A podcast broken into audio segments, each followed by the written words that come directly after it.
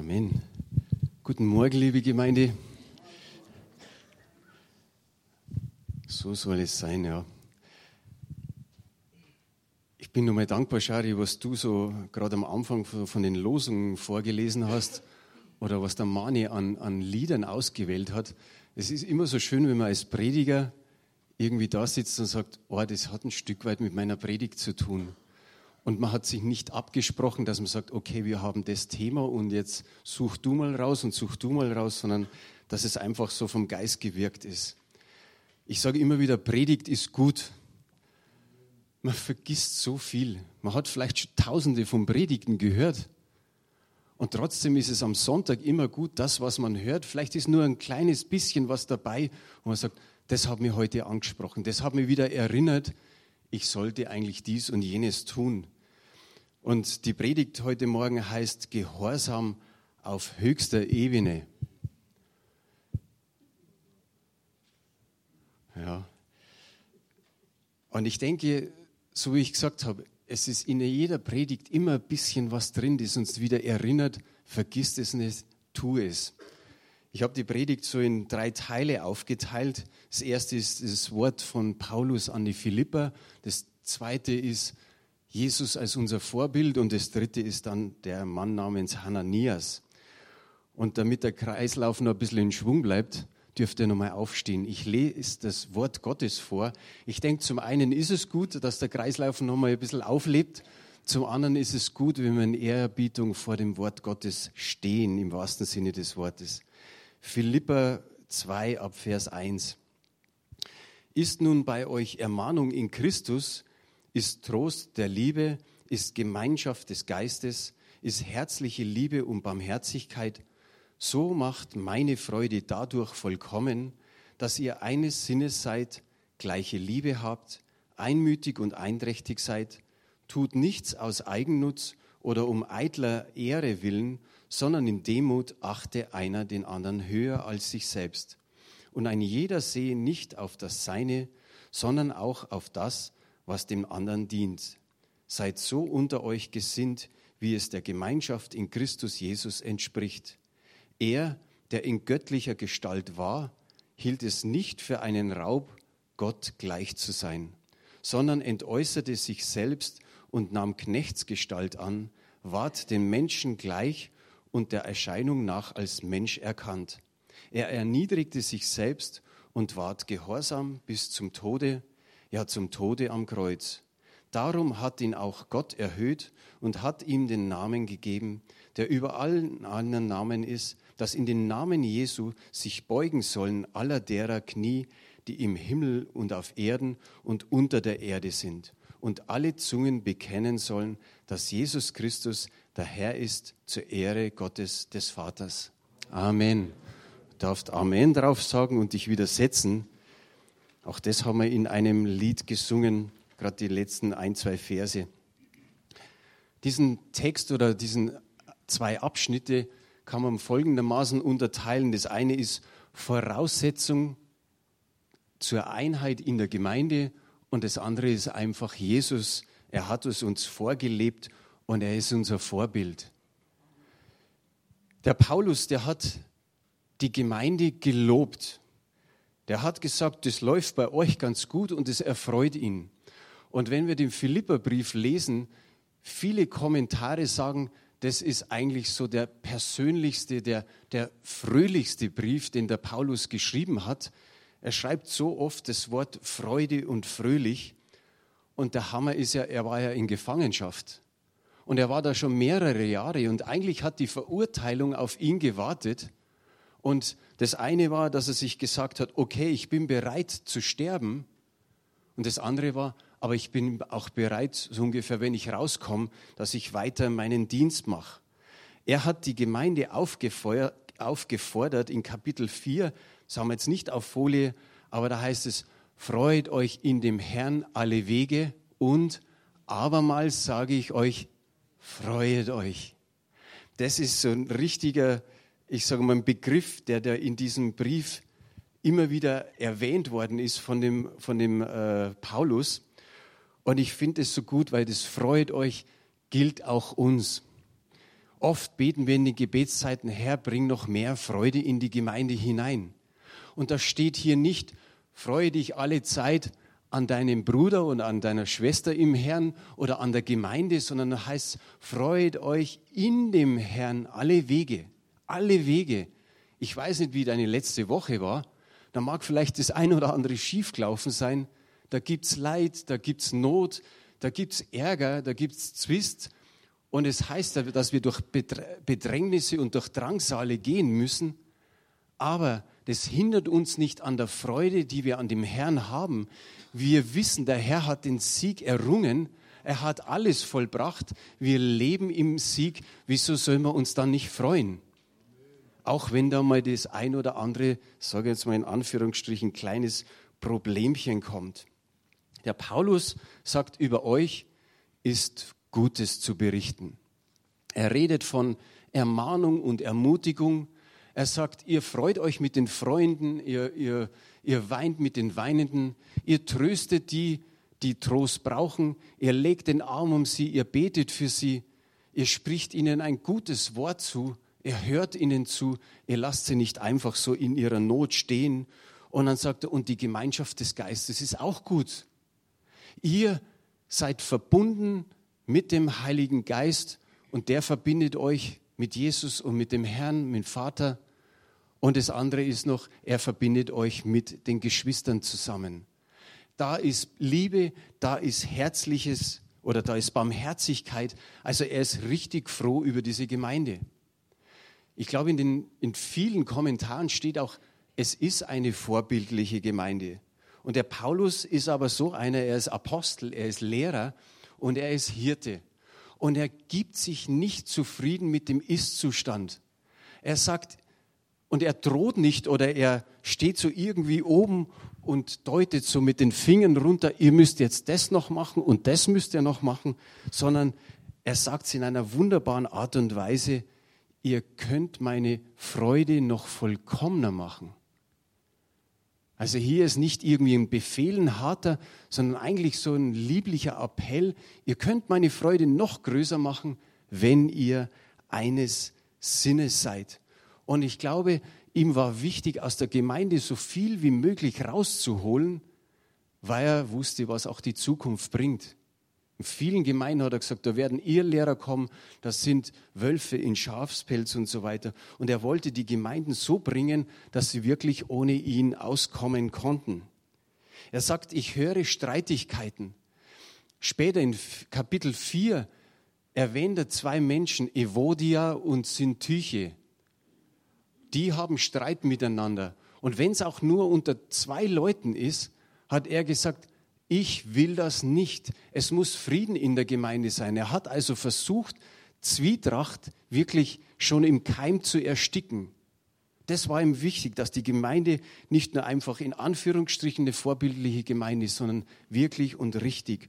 Und so hat er appelliert, eines Sinnes zu sein, einträchtig, einmütig und gleicher Liebe. Wir kennen das oft. Es mag sein, dass da einer in der Gemeinde ist, der hat relativ wenig Liebe und der andere hat recht viel. Nein, er, sein Wunsch war, seid mit gleicher Liebe ausgestattet. Und dann weist er auf die Ursachen der Zwietracht hin. Eitle Ehre und Eigennutz steht hier.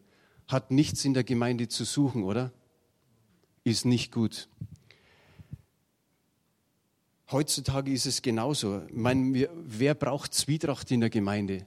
Wenn sowas Feuer fängt, dann geht es bis hin zur Spaltung. Aber manche Menschen wollen irgendwie besonders geachtet werden oder beachtet werden. Manche wollen sogar bewundert werden.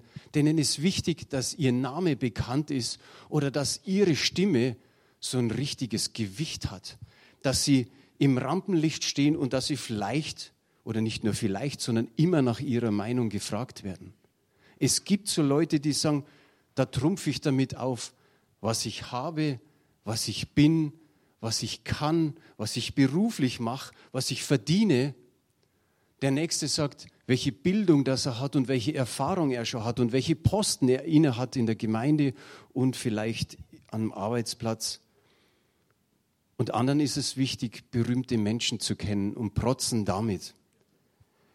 Aber wenn wir so unseren Mitmenschen begegnen, dann ist der Mitmensch eigentlich eher ein Gegner oder ein Konkurrent, weil ich will ihn übertrumpfen. Du, ich habe 100 Pfannenkuchen gemacht für eine Freizeit und dann sagt der Nächste, ich habe 120 gemacht. Ist doch gar nicht so wichtig. Hauptsache, sie sind da. Ja. Aber all das ist nicht wichtig. Wir müssen nicht protzen, sondern wenn wir wissen, wer wir in Christus sind. Die Elisabeth erzählt da viel über Identität im Bibelstudium. Wenn wir wissen, wer unsere Identität oder wie unsere Identität ausschaut, dass wir wissen, dass wir von Jesus Christus geliebt sind und dass wir wertvoll sind, dann brauchen wir nicht mehr irgendwie sagen, was ich kann und was ich schon vollbracht habe. Die Welt hat so eine Ellbogenmentalität, so ein Konkurrenzdenken, so ein krankhaftes Geltungsbedürfnis, aber wir haben es nicht nötig. In der Gemeinde nicht, aber auch wenn wir nach außen treten, sondern wir brauchen die gleiche Gesinnung, die in Jesus Christus war und ist. Wir haben uns, es ist jetzt schon 15 Jahre bestimmt her, wir sind damals, die Prediger von damals, Ernst Rösslein, Rolf Döbelin und ich, wir sind zu Helmut Kolb gegangen, evangelischer Diakon und Therapeut, Seelsorger. Und wir sind einfach mal als Prediger zu ihm hingegangen und haben gesagt, was könntest du uns ratschlagen? Was, welchen Tipp kannst du uns geben? Was, was ist schlecht? Was, was sollen wir abstellen? Dann hat er gesagt, früher war es noch so, da war eine andere Bühne und da waren die Stühle weiter vorne und dann hat man oft von da oben gepredigt und dann eben, wenn du mal irgendwie eine Predigt hast, wo du auf die anderen so runterdeutest, das ist eigentlich furchtbar. Das erschlägt dich fast. Und so haben wir damals beschlossen, in etwa auf Augenhöhe zu sprechen, damit es nicht heißt, wir die da droben und die da drunten. Wir sind nichts Besseres. wenn wir predigen, ist die Predigt genauso gut für uns. In der Vorbereitung habe ich dann viele Dinge, da wo ich mir sage, aha, da kannst du selber mal bei dir ein Schräubchen drehen bevor du das der Gemeinde predigst. So hat ja der Paulus im Korintherbrief, glaube ich, gesagt, bevor wir Dinge predigen, müssen wir es schon selber auch tun. So ist es wichtig, in Demut den anderen höher zu achten als sich selbst. Heute wird Demut oft mit Unterwürfigkeit so verglichen oder gleichgesetzt. Aber der Paulus meint eine neue Sicht auf den Menschen, der eine Würde hat, die er von Gott bekommen hat so müssen wir eben uns auf Augenhöhe begegnen. Er sagt so mehr oder weniger, dass der Demut auch ein Dienst ist, ein Helfer für den anderen zu werden, jemanden zu begegnen mit Würde, mit Güte und mit Verständnis. Das haben wir jetzt auch eine, auf Folie ein kleines Gedicht über Demut. Demut, noch nie davon gehört? Möglich, man begegnet ihr kaum noch. Doch wo sie gelebt wird, schmilzt das Eis, sind die Tage heller, die Blumen bunter, sprießen Zweige der Hoffnung. Also immer wieder nicht auf das Unsere, auf das Seine schauen, sondern auch, heißt es da, auch auf das, was dem anderen dient. Ein Schriftsteller hat mal gesagt, wer weiß, was christliche Liebe ist und wer an ihr festhält, wenn auch auf noch so unvollkommene Weise, der kann auch mit seinen Mitmenschen nicht in Zwietracht leben. Der zweite Abschnitt, wo Paulus das Vorbild Jesu ausdrückt, die Gesinnung Jesu, da steht in den Versen 6 und 7, er, der in göttlicher Gestalt war, hielt es nicht für einen Raub, Gott gleich zu sein, sondern entäußerte sich selbst und nahm Knechtsgestalt an, ward den Menschen gleich und der Erscheinung nach als Mensch erkannt. Er, der in göttlicher Gestalt war, da steht im Urtext mehr oder weniger, das ist sein Sein. Das ist einfach sein Besitz. Das ist sein Besitz von Anfang an. Wir sagen ja immer, Jesus Christus ist der gleiche gestern, heute und in alle Ewigkeit. Und wenn wir sagen von Anfang an, Jesus hat ja keinen Anfang. Er ist von Ewigkeit zu Ewigkeit. Aber genau das stimmt, so wie das hier übersetzt ist. Der in göttlicher Gestalt war, weil er dann auf die Erde kam und Mensch wurde. Das ist sein Besitz, die Göttlichkeit oder die göttliche Gestalt. Wir wissen, er war Gott und er wurde Mensch. Er hielt es nicht für einen Raub, steht hier. Das heißt so viel wie Gott, äh, Jesus hat seine Gottgleichheit nicht wie ein Raub, nicht wie eine Beute festgehalten, sondern er hat loslassen können. Und wenn wir uns oft überlegen, wo wir loslassen können, oft können wir bei kleinen Dingen nicht loslassen.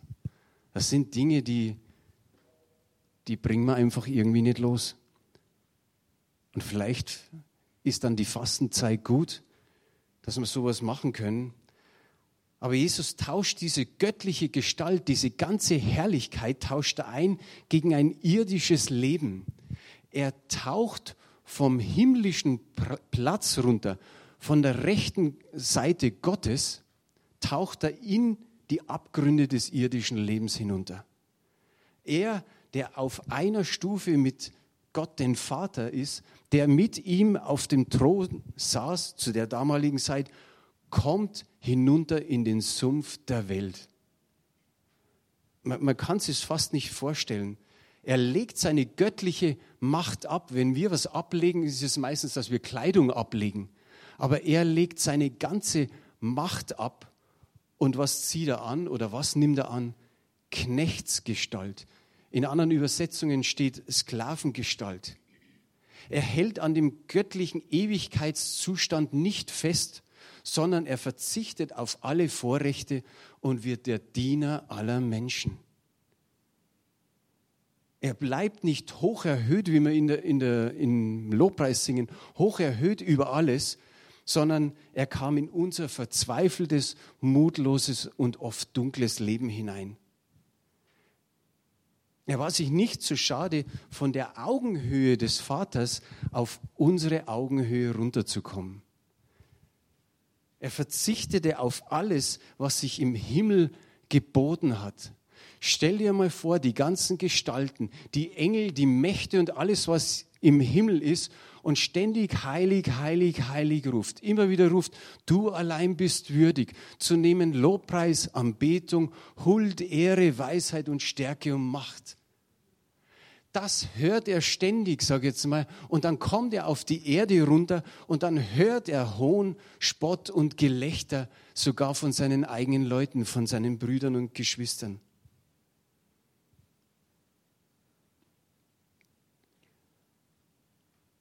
Es heißt in alten Texten, er entleerte sich. Er entleerte sich und da denken wir dran, dass man aufs Klo geht und sich entleert.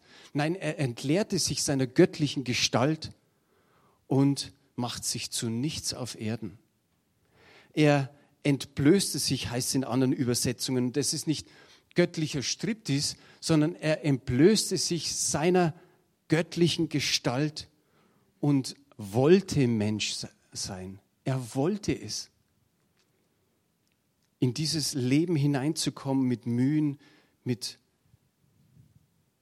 Kämpfen, mit Sterben und mit Tod. Im Vers 8 heißt es, er erniedrigte sich selbst und war gehorsam bis zum Kreuz.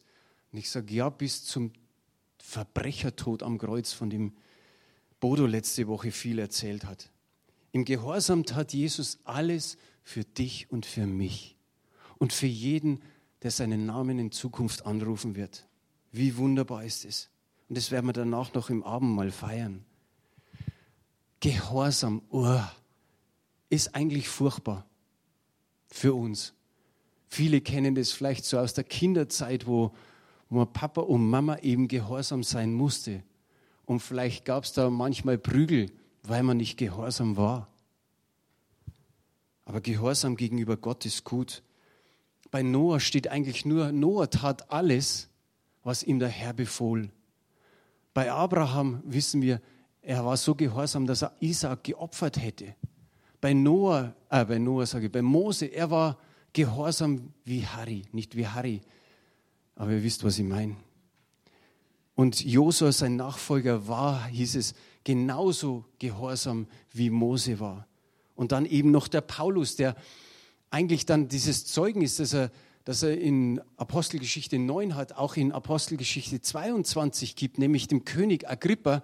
Und er sagt, ich war der himmlischen Erscheinung nicht ungehorsam, als er Jesus sah. Gehorsam hat auch seinen Anreiz. Im Alten Testament steht, wenn du gehorsam bist, dann geht es dir gut, ewiglich. Dann hast du langes Leben. Im Neuen Testament steht, dann kommst du ins Himmelreich, dann baust du dein Haus auf Fels. Wie gut tut es uns, wenn wir wissen, wenn wir gehorsam sind, was alles an sich nach, hinterherkommt. Der dritte Punkt, das kurze Geschehnis aus einer Apostelgeschichte, wo es auch um Gehorsam geht. Es geht um diesen Hananias. Der Paulus war nach der Begegnung mit Jesus drei Tage blind, heißt Und er aß und trank nichts und er betete. Und dann sagt auf einmal der Herr zu Hananias, Hananias? Und wie schön ist es, dass der Hananias einfach sagt, Herr, hier bin ich. Und dann kommt etwas, dann kommt ein, netter Auftrag. In Apostelgeschichte 9, die Verse 11 und 12 heißt es, der Herr sprach zu ihm, haben wir auch auf Folie, ja? Der Herr sprach zu ihm, steh auf und geh in die Straße, die die gerade heißt, und frage in dem Haus des Judas nach einem Mann mit dem Namen Saulus von Tarsus. Denn siehe, er betet und er hat in einer Erscheinung einen Mann gesehen mit Namen Hananias, der zu ihm hereinkam und ihm die Hände auflegte, dass er wieder sehend werde. Philippus und Hananias, das sind so, sagen wir, ähnliche Geschichten. Jesus spricht, geh an einen gewissen Ort, geh dahin und dann kommt so ungefähr der nächste Auftrag. Und wir wissen es vom Philippus, dass er getan hat. Bei Hananias war noch am Anfang ein kleiner Kampf da. Er wusste nur, und das ist der Hammer, Hananias wurde berichtet, der Saulus hat schon eine Erscheinung und er hat dich gesehen, dass du zu ihm kommst. Und ich weiß nicht, wie es dem Hananias im ersten Moment gegangen ist, dass er wusste, ich soll jetzt zu Saulus von Tarsus gehen. Ich glaube, Yabbadabadu oder, oder Halleluja hat im ersten Moment nicht geschrien, sondern es war eher so ein, so ein kleiner Zweifel da. Herr, weißt du nicht? dass er deinem ganzen Volk, dass er den Heiligen Böses antut und dass er Vollmacht bekommen hat von allen Hohepriestern, sie, äh, die Christen gefangen zu nehmen.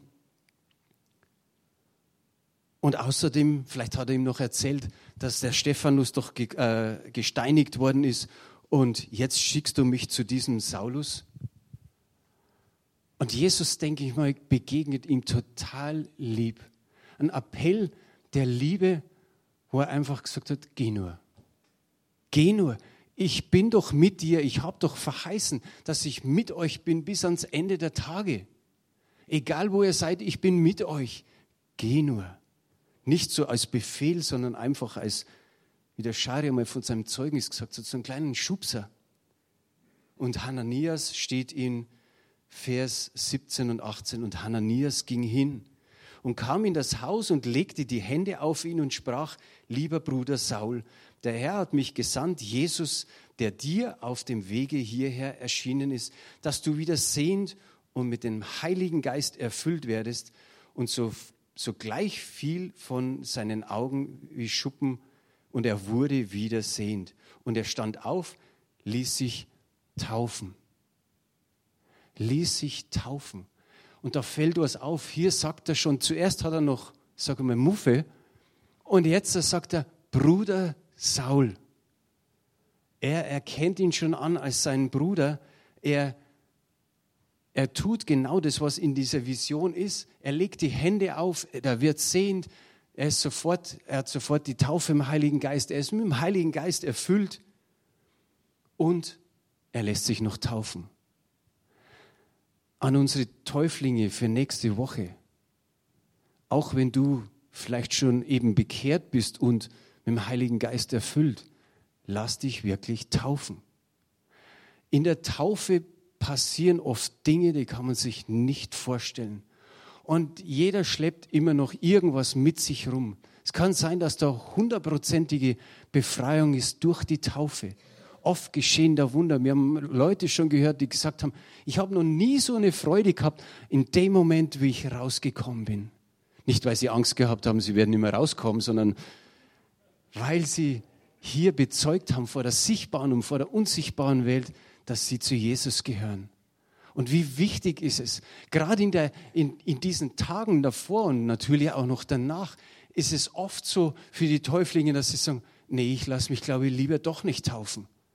So habe ich versucht, dass ich gesagt habe, okay, es gibt, man nennt sie Taufbegleiter, dass da Männer und Frauen den Täuflingen zur Seite stehen, einfach in den Kampf, in den Tagen davor, aber auch vielleicht danach, dass nochmal Zweifel aufkommen, ob man es richtig gemacht hat.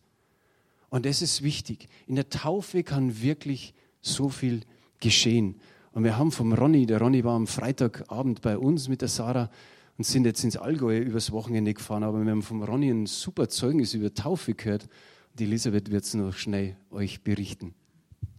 Und zwar denkt man ja oft, man muss so ganz besonders irgendwie sein, dass man sich taufen lassen darf. Ja. Und da hat er erzählt, der Ronny, da gab es einen jungen Mann, der war auf und auf tätowiert am ganzen Körper mit Totenköpfen und mit allem Möglichen. Aber das Schlimmste, was war, war am Rücken stand dann ganz groß drauf Son of Satan, also Sohn Satans. Und äh, sie haben wirklich, also der Pastor und er überlegt, was man da machen könnte, aber Tattoos einfach so entfernen ist ja nicht so leicht. Jedenfalls, der junge Mann hat sich taufen lassen und als er aus dem Wasser rauskam, war alles noch da, bis auf Son of Satan. Preis den Herrn so Unmögliches kann der Herr machen. Ist es nicht wunderbar? Die Frage an uns jetzt, wenn wir wieder zurückkommen auf die Geschichte von Hananias, wie hättest du darauf reagiert? Als Jesus einfach deinen Namen sagt. Und du sagst vielleicht nur, Herr, hier bin ich. Aber dann kommt so ein Auftrag. Überleg mal, Stell dir mal vor, wir haben ja einige afrikanische Geschwister. Boko Haram wütet in Nigeria. Stell dir vor, Jesus sagt, geh zu einem von denen. Oder um für uns alle irgendjemand von der IS, die Christen verfolgen und umbringen. Und Jesus sagt, geh mal dahin. Wie gehorsam sind wir? ich bin überrascht oder ich sage mal Hut ab von Hananias. Hut ab für seine Bereitschaft, Hut ab für seinen Mut, für seinen Gehorsam, den er hatte, nicht nochmal irgendwie zu, zu diskutieren mit dem Herrn, sondern loszumarschieren. Von diesem Hananias ist insgesamt zweimal in der Bibel berichtet. Das zweite ist im äh, Apostelgeschichte 22, wo Paulus nochmal mit dem König Agrippa spricht und eigentlich nochmal sein Zeugnis erzählt. Da erwähnt er den Hananias nochmal. Aber sonst hörst du von diesem Hananias nichts mehr.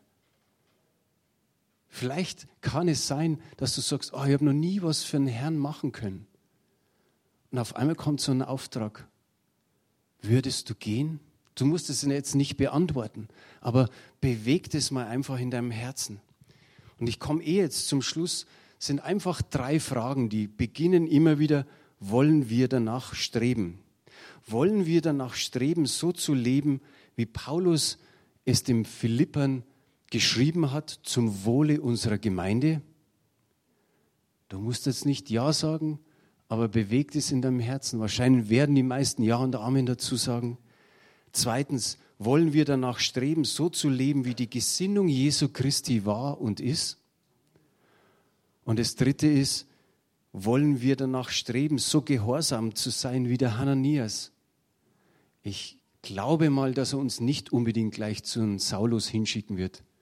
Vielleicht ist einfach der nette Nachbar, dein Freund, ein Bekannter, ein Arbeitskollege oder wer immer oder ein früherer Bekannter. Aber gehen wir dann dass wir einen Impuls haben, da kommt was, da hat jetzt Gott gesprochen, jetzt marschiere ich los. Das gebe ich euch einfach mit, so auf dem Weg für die Woche. Stehen wir nochmal auf, würde gern beten. Halleluja. Halleluja. Vater, ich, wir, wir danken dir immer und immer wieder für dein Wort, Herr. Danke für die Personen, die da drin sind und für die Geschichten, die wir mitnehmen dürfen, immer und immer wieder. Heiliger Geist, wir, wir danken dir für dein Wirken. Herr, wirke ja jetzt so in unseren Herzen, Herr, und lass uns das mitnehmen, Herr, wie wir in Zukunft, Herr, reagieren und agieren, wenn du sprichst zu uns. Wir danken dir, dass du Jesus immer wieder verherrlichst, dass du ihn uns zeigst, dass du ihn uns zeigst als den Schöpfer, als den Herrn, als den König, wie er heilt, wie er befreit und wie er erlöst. Danke, Vater, dass du, oder Heiliger Geist, dass du ihn uns auch zeigst als den Gehorsamen, der Diener geworden ist und Sklavengestalt angenommen hat bis in den Tod hinein. Herr, hilf uns so zu leben, wie es der Gesinnung Jesu Christi einfach entspricht. Beschenke uns mit Auswirkungen auf die Gemeinde und darüber hinaus eines Sinnes zu sein und schenke uns einfache Situationen und schenke uns aber auch besondere Momente, so wie Hananias, dass wir mit Menschen ins Gespräch kommen und sie zu dir führen dürfen. Und das beten wir in dem wunderbaren Namen Jesu. Amen.